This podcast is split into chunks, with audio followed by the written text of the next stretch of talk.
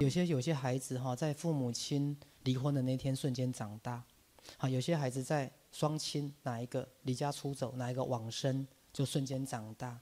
好，有些孩子在家里破产的那一天，或爸爸生意失败的那天，就瞬瞬间长大，就就忽略了，其实内在是有一个小孩子的自己，那个小孩子自己是想要开心、活泼。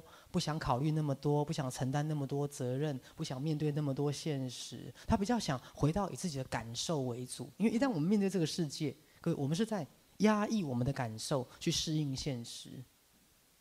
那当我们的感受越压抑越多，我们是不快乐的。可是当我们在儿童的时候，我们是活在我们的感受里面，有没有？我们是活在我们的感受里面。你看小孩子，立马给他朗打个就快乐哎，有不？在小孩子，我们就算旁边没有人，我们那边自言自语演个半天，演得很高兴。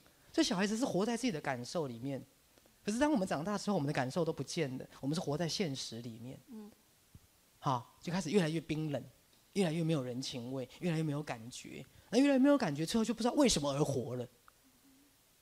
但都没有感觉的，还要为什么而活？有没有？像你就是这样子。好，虽然才二十几岁，好，可是那种语调啦、神情都像七八十岁的人。嗯，未老先衰，对，是啊。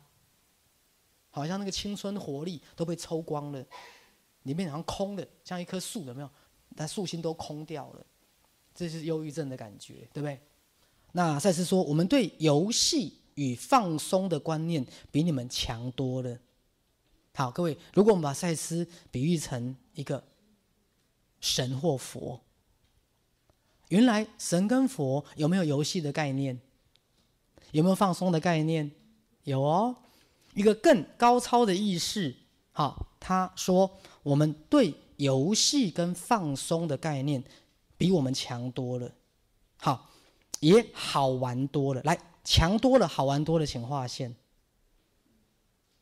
好，就像我刚刚讲的，对人类而言，小孩子的人生通常比较好玩，比较快乐；成人的人生通常有了现实感，有了责任，有了压力，但却失去了快乐。